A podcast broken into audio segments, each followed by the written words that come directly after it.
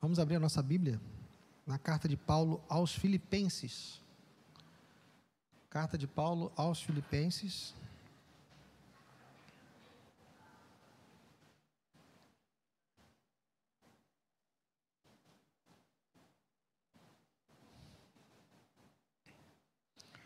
Capítulo 1. Vamos ler a partir do verso 27. Carta de Paulo aos Filipenses, capítulo 1. Vamos ler a partir do 27 até o capítulo 2, verso 8.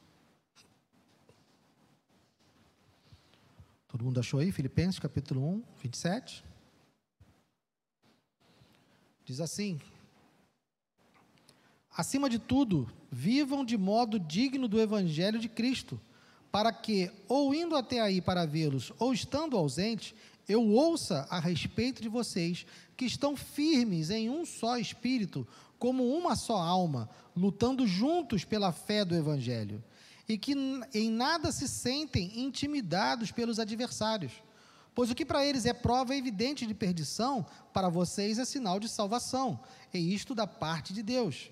Porque vocês receberam a graça de sofrer por Cristo, e não somente de crer nele pois vocês têm o mesmo combate que viram em mim, e agora estão ouvindo que continuo a ter.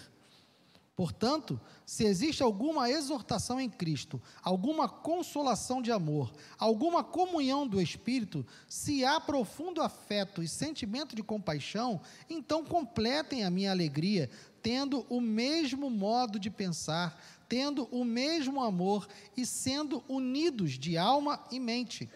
Não façam nada por interesse pessoal ou vaidade, mas por humildade, cada um considerando os outros superiores a si mesmo, não tendo em vista somente os seus próprios interesses, mas também os dos outros.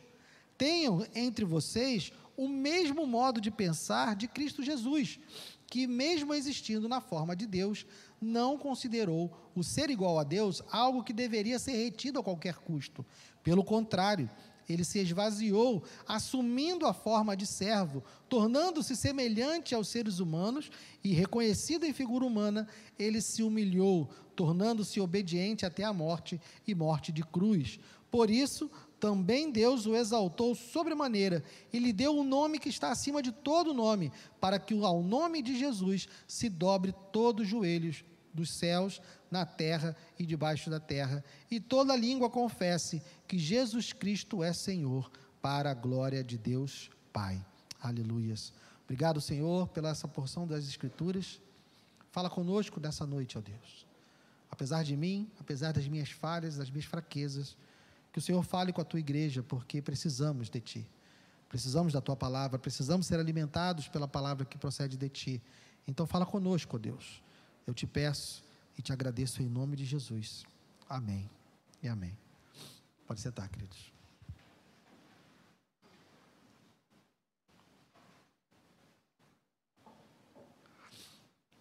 Paulo está escrevendo essa carta preso.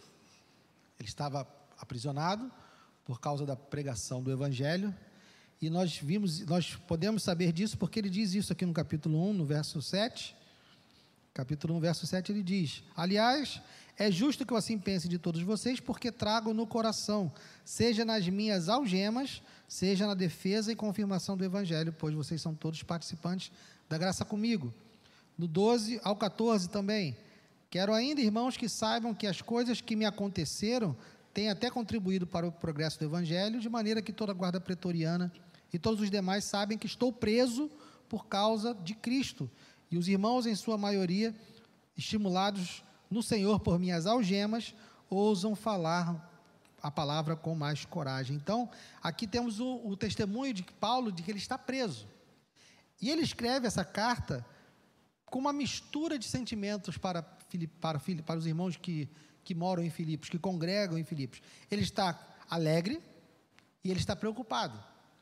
Então, quando ele escreve essa carta, ele está com esses dois sentimentos no coração. Ele está alegre porque ele sabe que os irmãos têm dado um bom testemunho de Cristo.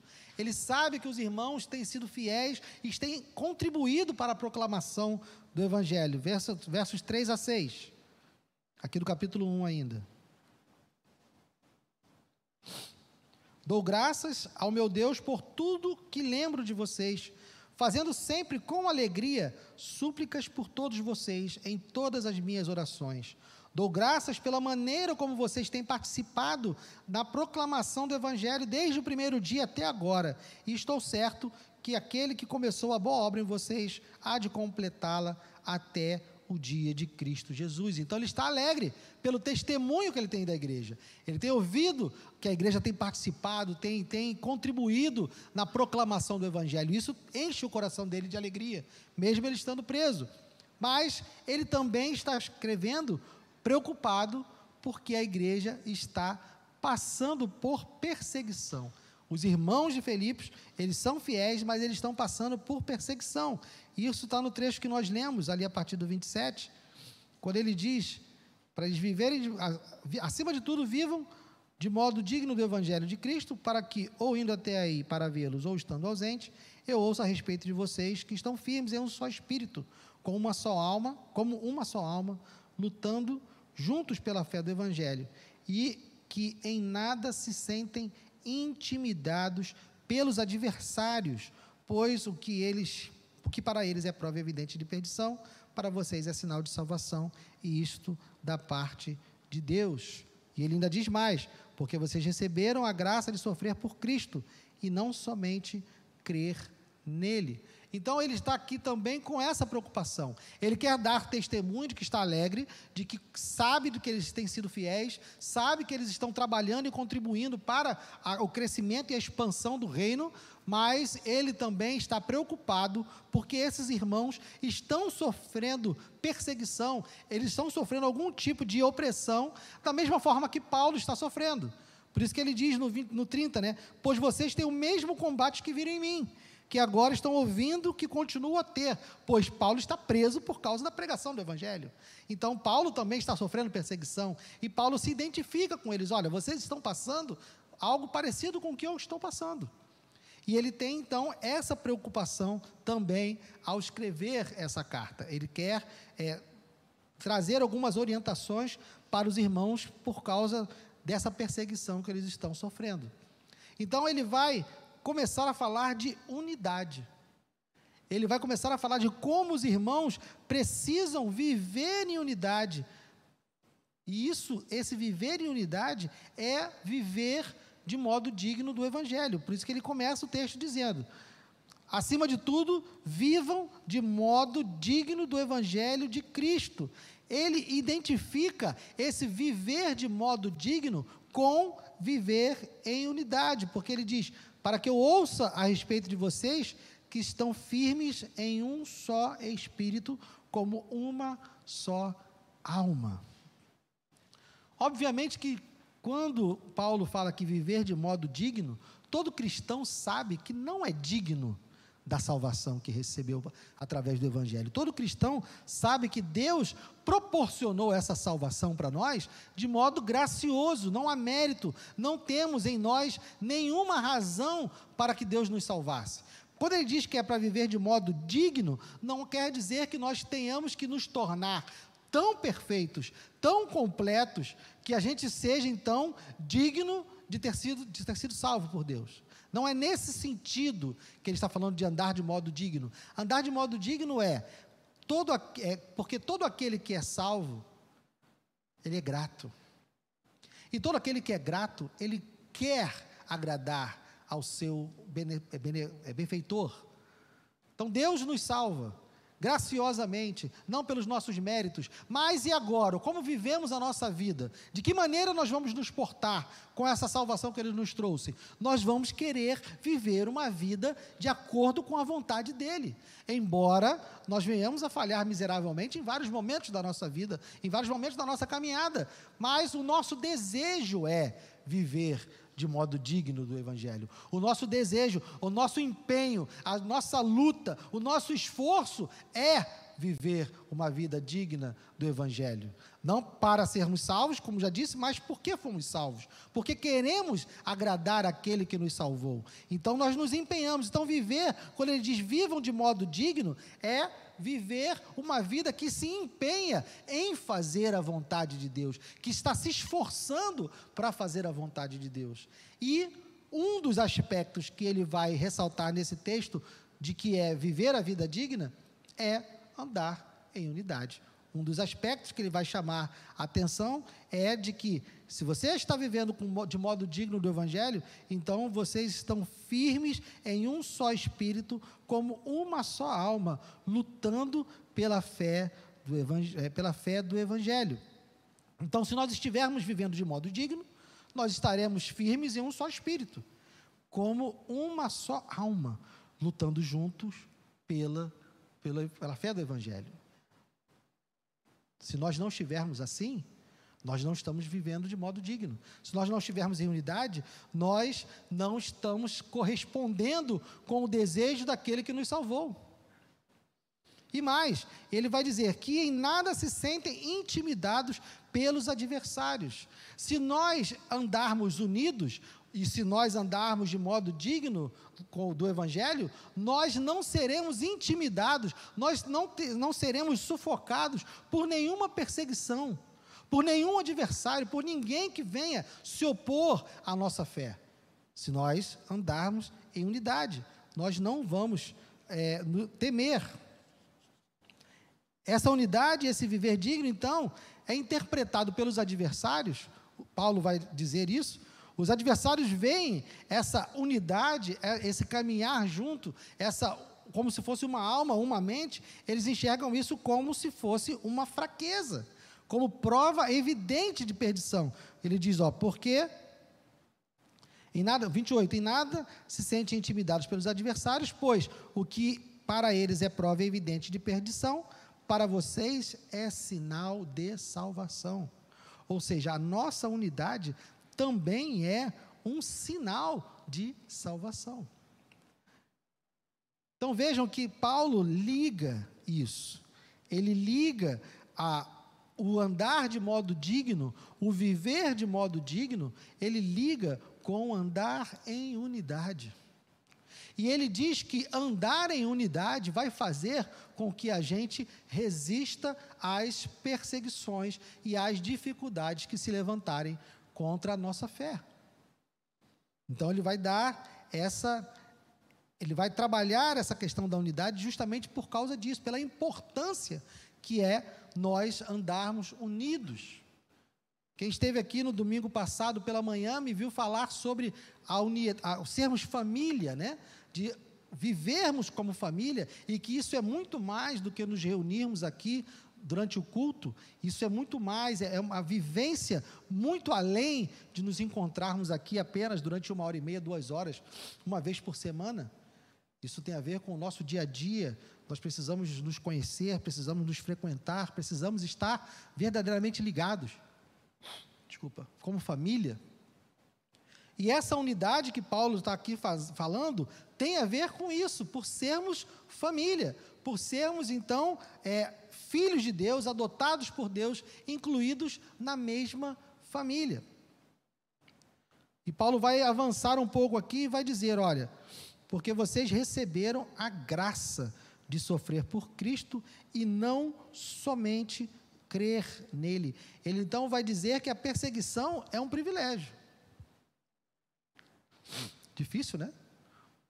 É claro que a gente não vai sair por aí pedindo para ser perseguido, né? Nenhum cristão sábio vai dobrar os joelhos e orar: Senhor, persegue a tua igreja. Mas, ele diz que nós não recebemos apenas a graça de crer em Cristo. Pelo fato de nós crermos em Cristo, nós viremos a ser perseguidos, sofreremos perseguições. E isso é uma graça. Jesus já disse isso lá no Sermão da Montanha, né? Bem-aventurados se por minha causa forem perseguidos, ou se forem perseguidos por causa da justiça, né? Então, é uma dádiva, esse ensinamento também está presente. E diz que eles estão lutando o mesmo combate que Paulo estava lutando. Paulo estava preso e eles também estavam passando, estavam sofrendo a mesma perseguição. Então ele volta no capítulo 2 a falar de unidade, ele vai detalhar mais o que é e como deve ser essa unidade que ele destacou lá no, na primeira parte do texto, como sendo algo importante, que está ligado com viver, é, viver de modo digno do Evangelho está ligado com nós é, como sinal de salvação, e ele agora vai dizer: então, já que é, essa unidade é importante, ele começa o texto aqui como portanto, né? Portanto, ou seja, como baseado naquilo que eu falei, vendo que a unidade é importante para resistir às, às perseguições, vendo como a unidade é importante como sinal de salvação, portanto, se há alguma exortação em Cristo, alguma consolação de amor, alguma comunhão do Espírito, se há profundo afeto e sentimento de compaixão, então complete a minha alegria, tendo o mesmo modo de pensar, tendo o mesmo amor e sendo unido de, unidos de alma e mente. Vejam que mais uma vez ele faz aqui uma relação de causa e consequência. A causa é, se houver, né, e ele esse se existe, ele diz se existe, e aqui dá uma, um reforço no argumento dele, porque tipo assim, se não existe, tudo bem. Mas se existe alguma exortação em Cristo na sua vida, se existe alguma consolação de amor na sua vida, se existe alguma comunhão do Espírito, e é o Espírito com E maiúsculo aqui, o Espírito de Deus, se há algum profundo afeto e sentimento de compaixão em você, se há isso em você, então, então, tenha o mesmo modo de pensar tenha o mesmo amor, sendo unidos de alma e mente. Ele novamente vai fazer, ou seja, essa unidade é sinal de saúde espiritual. Porque se nós temos tudo isso na nossa vida, então nós seremos unidos. Nós teremos o mesmo modo de pensar, nós teremos o mesmo amor, nós seremos unidos de alma e mente. Por isso ele coloca o se, e esse se, ele é algo que reforça o argumento, porque se esses sinais não estiverem presentes na comunidade, é sinal de que a saúde espiritual dessa comunidade está com problemas. Porque é sinal, de, então, de que não há exortação em Cristo, não há consolação de amor, não há comunhão do Espírito, não há profundo afeto e não há sentimento de compaixão. Se a unidade não está presente, se nós não estivermos no mesmo espírito, como uma alma só, se nós não vivemos como uma família, então nós temos sinais de uma vida espiritual que precisa de algum de algum socorro, de alguma ajuda, de algum remédio. Então, se nós estamos com a vida espiritual saudável, nós estamos vivendo de modo digno do evangelho. Então nós vamos, nós vamos então, o que, que vai acontecer? Nós vamos considerar então os outros superior a nós. Porque ele diz, ele continua, né? Tendo o mesmo amor, sendo unidos de alma e mente. Não façam nada por interesse pessoal ou vaidade, mas por humildade, cada um considerando os outros superiores a si mesmo, não tendo em vista somente os seus próprios interesses, mas também os dos outros. Se nós então estamos com a vida espiritual saudável, se nós estamos vivendo de modo digno do Evangelho, então nós vamos considerar os outros superiores a nós. Sabe aquele irmãozinho que você olha e, e não gosta muito dele? Ou não quer muito papo com ele, ou não quer chegar muito perto dele? Você tem que considerar ele superior a você. Nós precisamos olhar uns para os outros e entender e, e olhar para o outro e nos colocar numa posição inferior. Considerar o outro superior a mim é me colocar numa situação, numa condição inferior. Eu sou inferior, eu estou aqui para servi-lo.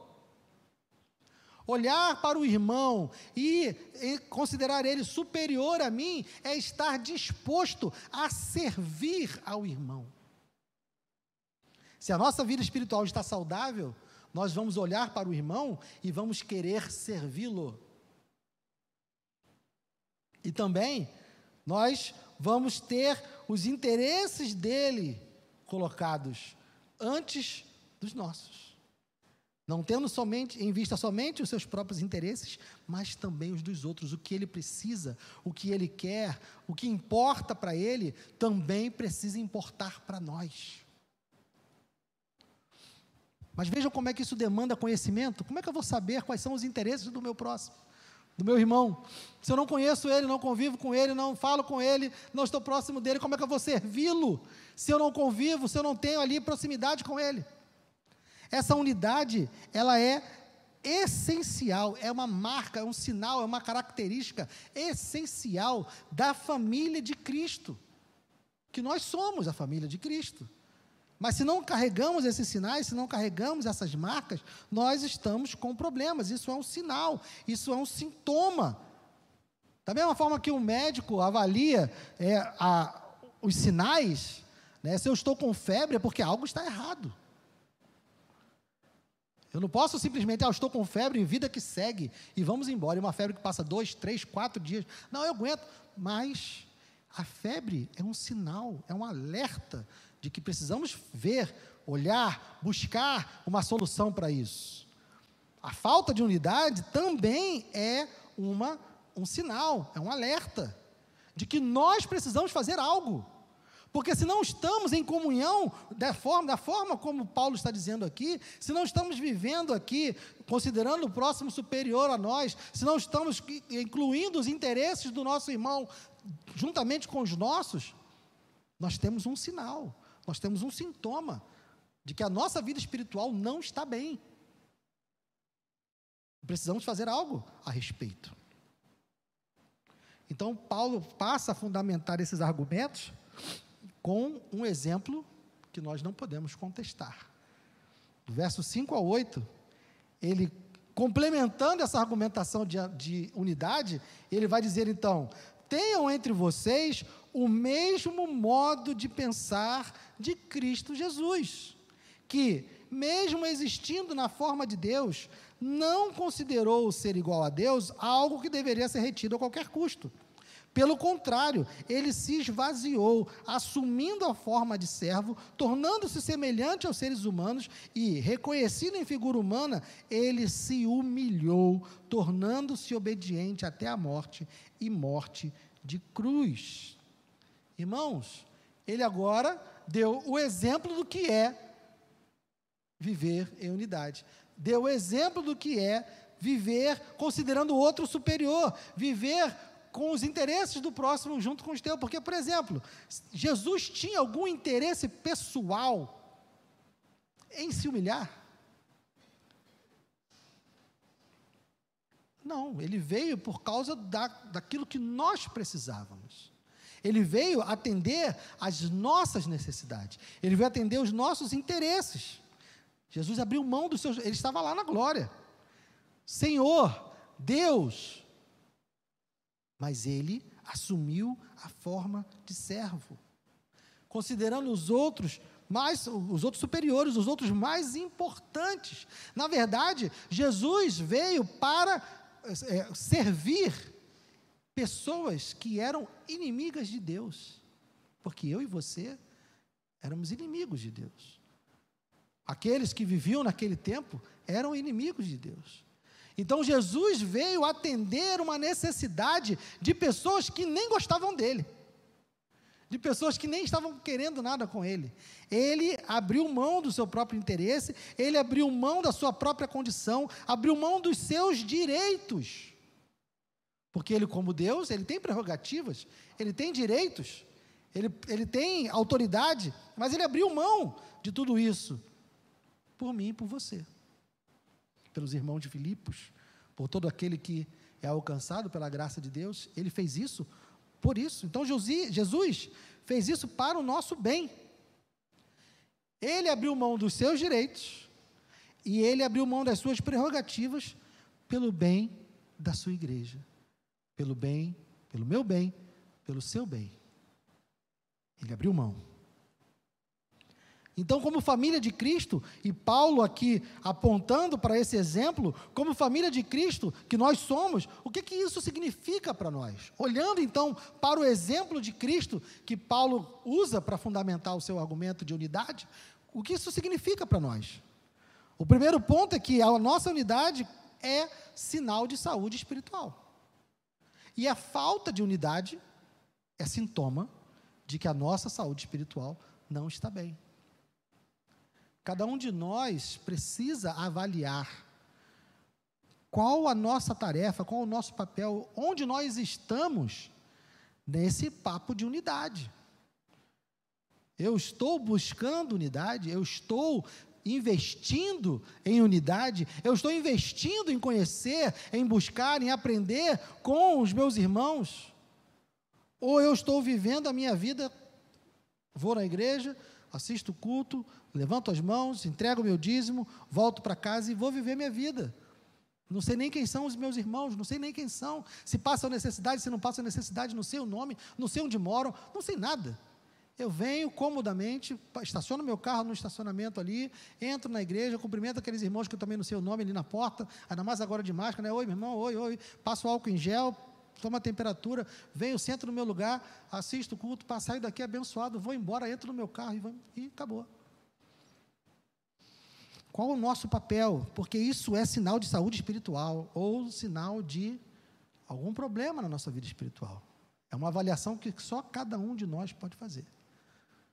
Ninguém pode apontar para o outro. Não é momento de virar para o outro, é momento de virar para si e avaliar como está a sua saúde espiritual nesse quesito de unidade.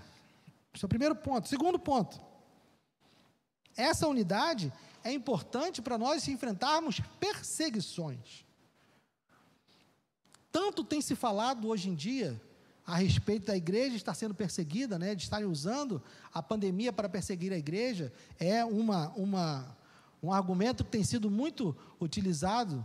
Agora a pergunta é: se vier mesmo uma perseguição, se vier mesmo uma proibição de pregar, de pregar o Evangelho, se vier uma ameaça de tomar os nossos bens, olha, se você é cristão, eu vou tomar a sua casa, vou tomar seu carro, vou tomar, vou esvaziar a sua conta bancária, você vai perder seu emprego. Como é que nós vamos enfrentar isso se nós não estivermos unidos? Se viesse uma perseguição hoje, nós estaríamos unidos? Nós estaríamos prontos?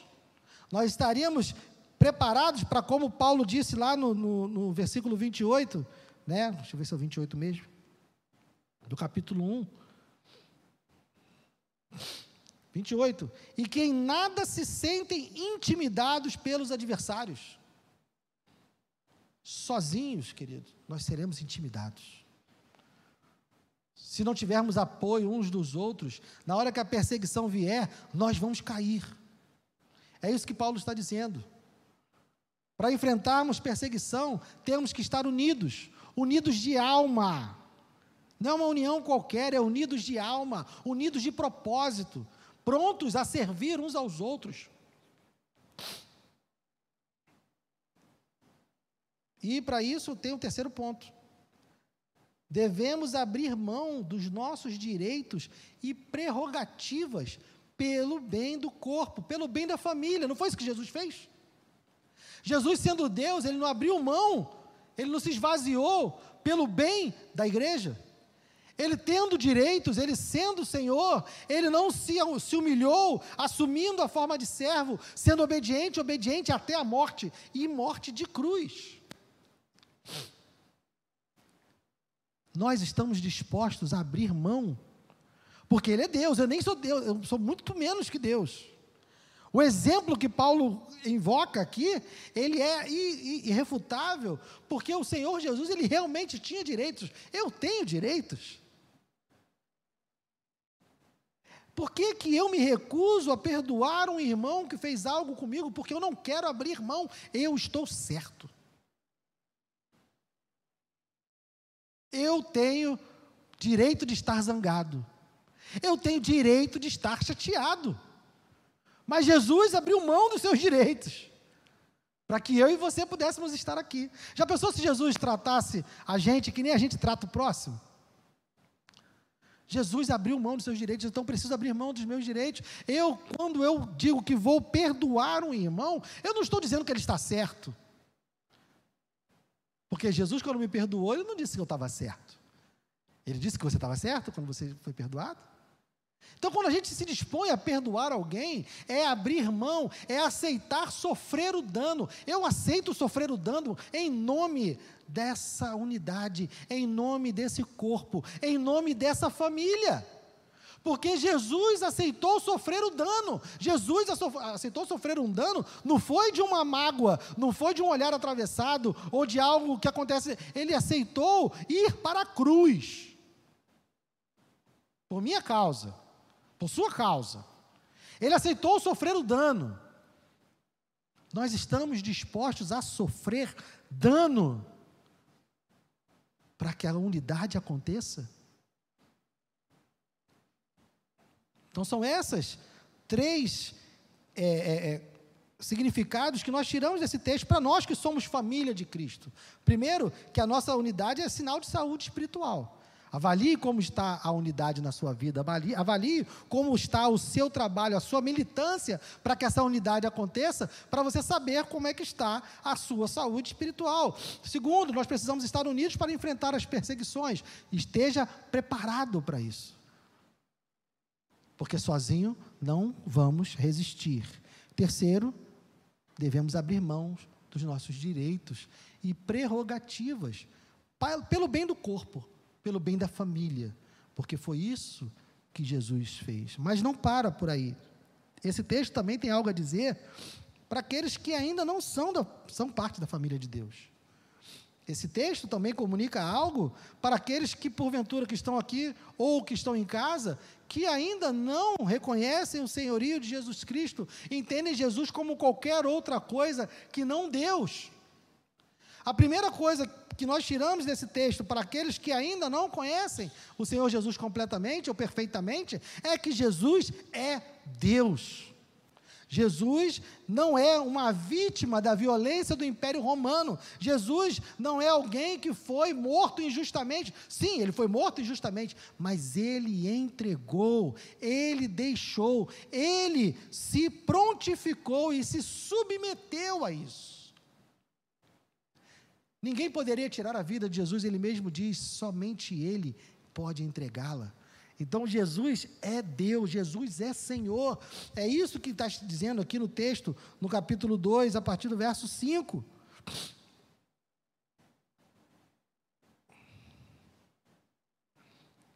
Verso 6. E mesmo e que e mesmo existindo na forma de Deus, não considerou o ser igual a Deus, algo que deveria ser retido a qualquer custo. Não podemos confundir o fato de Jesus abrir mão da sua, das suas prerrogativas com o fato dele não ter prerrogativas, ele não perdeu as suas prerrogativas. Jesus não deixou de ser Deus. Jesus continuou sendo Deus.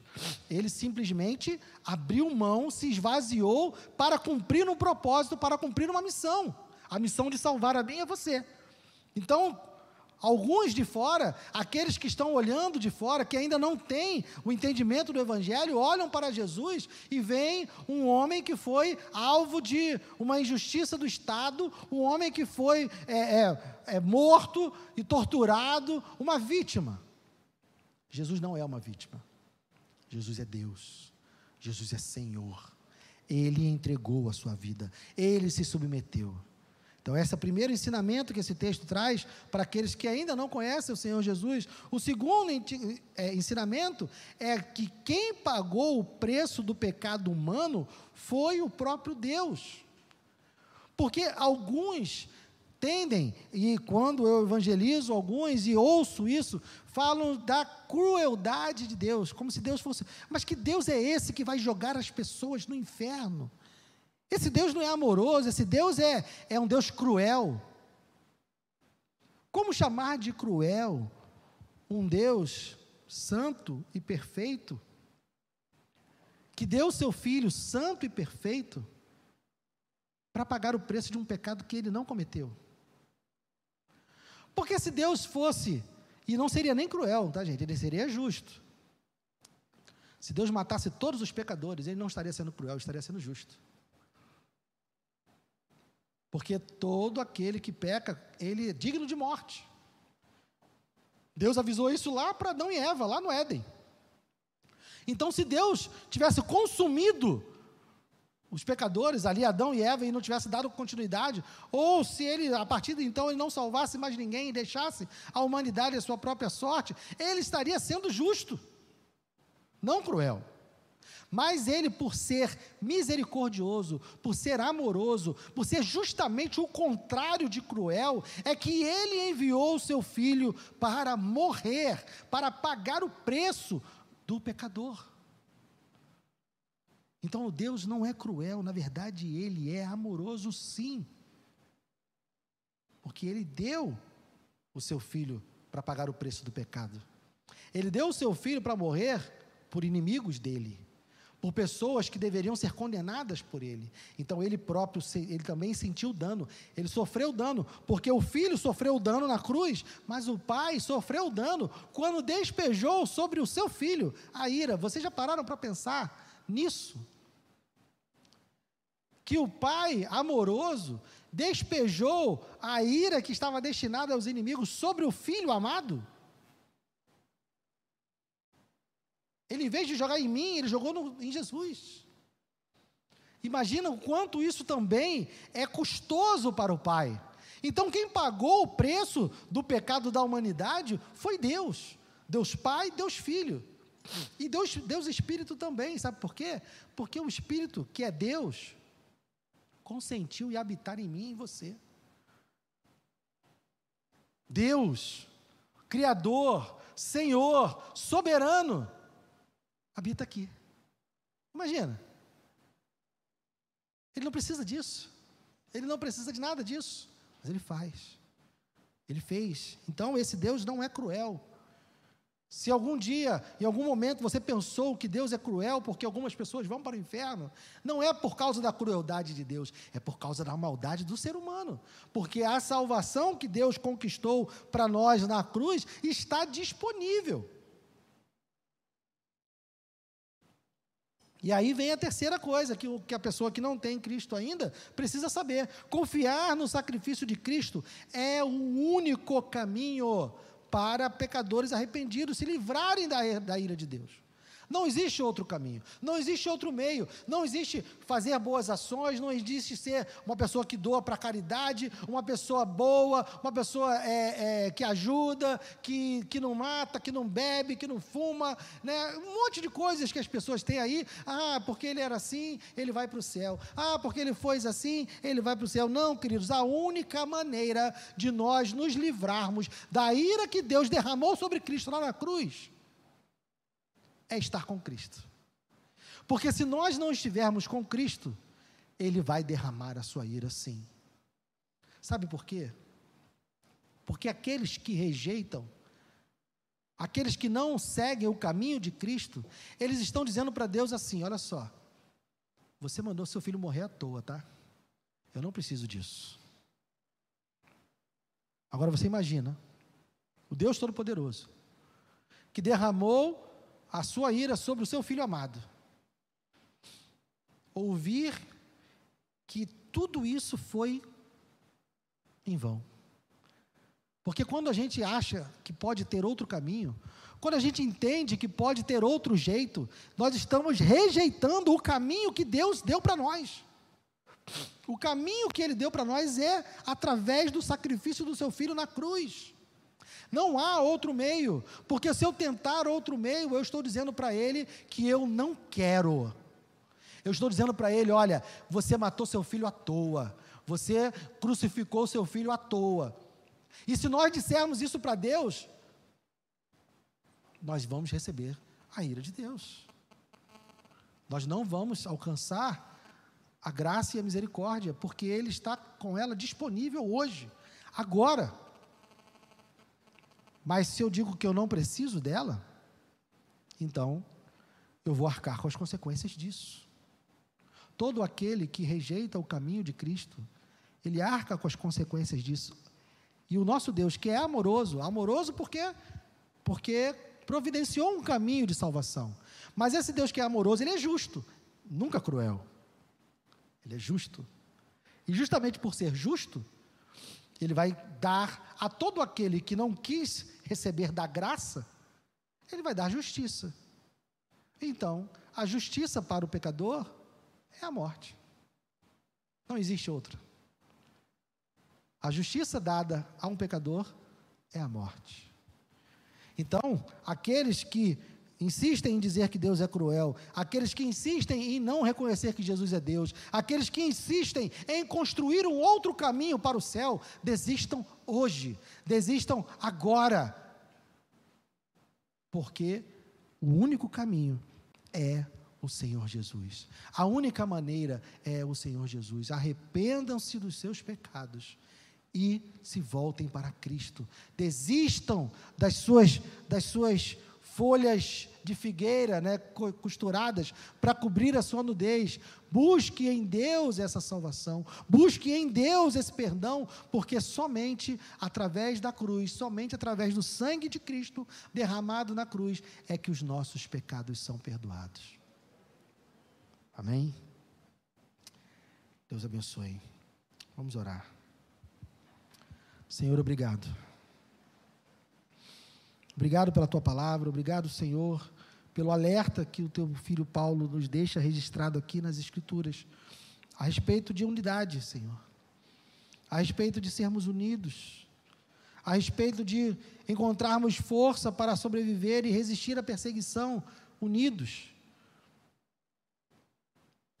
a respeito de conhecer a nossa saúde espiritual por meio da nossa unidade também. Obrigado por nos dar esse indicativo, Senhor. Obrigado por não nos deixar vivendo a vida achando que está tudo bem quando talvez não esteja. O Senhor nos deixou alertas, o Senhor nos deixou avisos, nos deixou diagnósticos na tua palavra, diagnósticos que podemos fazer nessa noite para saber se a nossa vida espiritual está ou não saudável. Obrigado por isso, Senhor. E obrigado também, ó Deus, pelo exemplo de Cristo por nos mostrar o quanto teu filho abriu mão, o quanto teu filho aceitou sofrer o dano pelo bem desse corpo, pelo bem dessa família. Que possamos também, Senhor, estar dispostos a sofrer dano por essa família. Que estejamos dispostos a colocar os interesses do nosso irmão acima dos nossos, em servir o nosso irmão, ó Deus Ajuda-nos a fazer isso. Queremos fazer isso a partir de hoje, a partir de agora. Queremos. E Senhor, obrigado também por deixar escrito e revelado que seu filho é Deus, que seu filho é Senhor, e que todos os joelhos se dobrará diante dele, e que toda língua confessará o nome dele, que ele é Senhor. Obrigado, Senhor, por ainda estar salvando. E hoje, ó Deus, qualquer uma pessoa que ainda não tenha se rendido ao seu filho, que esteja nos vendo aqui ou assistindo pela internet, que nesse momento, Senhor, ela seja convencida pelo teu espírito de que ela precisa desistir dos seus próprios caminhos, desistir, Senhor, da sua própria vida, do seu próprio querer e se render ao Senhor, se arrepender dos seus pecados, ó Deus, opere esse milagre e salva e continua salvando vidas, ó Deus, para que mais e mais pessoas se livrem da ira vindoura, se livrem do castigo de morte que está pesando sobre a vida dos pecadores que não estão em Cristo. Obrigado por ainda estar salvando, Senhor. Obrigado por ainda estar fazendo a sua família crescer, ainda estar acrescentando filhos e filhos e filhos a essa família. Obrigado por continuar adotando pecadores como nós, adotando inimigos como nós éramos do Senhor. Obrigado por isso, Deus. Que o Senhor seja exaltado que o Senhor seja conhecido, conhecido como esse Deus amoroso e justo, esse Deus santo, esse Deus que salva, esse Deus que cura, esse Deus que um dia sim virá e julgará todo mundo, mas que até então, até a chegada desse dia, o Senhor está salvando. Obrigado, Deus. Que o Senhor seja conhecido. Nós te louvamos, nós te agradecemos, em nome de Jesus. Amém e amém. Glória a Deus. Eu me despeço agora dos irmãos que estão nos assistindo pela, pelo aplicativo ou pelas redes sociais. Que você tenha um domingo, um restante de domingo maravilhoso. Se você ainda está na companhia de sua mãe, que você aproveite mais esse tempo com ela. Deus abençoe, Deus guarde. E se você quiser saber mais a respeito do que falamos aqui, ligue para nós. No final da transmissão aparece aí o telefone, ou entre em contato pelo WhatsApp. Busque, nós estaremos respondendo aos seus questionamentos e é, ouvindo aquilo que você tem para dizer. Amém? Deus abençoe. Fique em paz.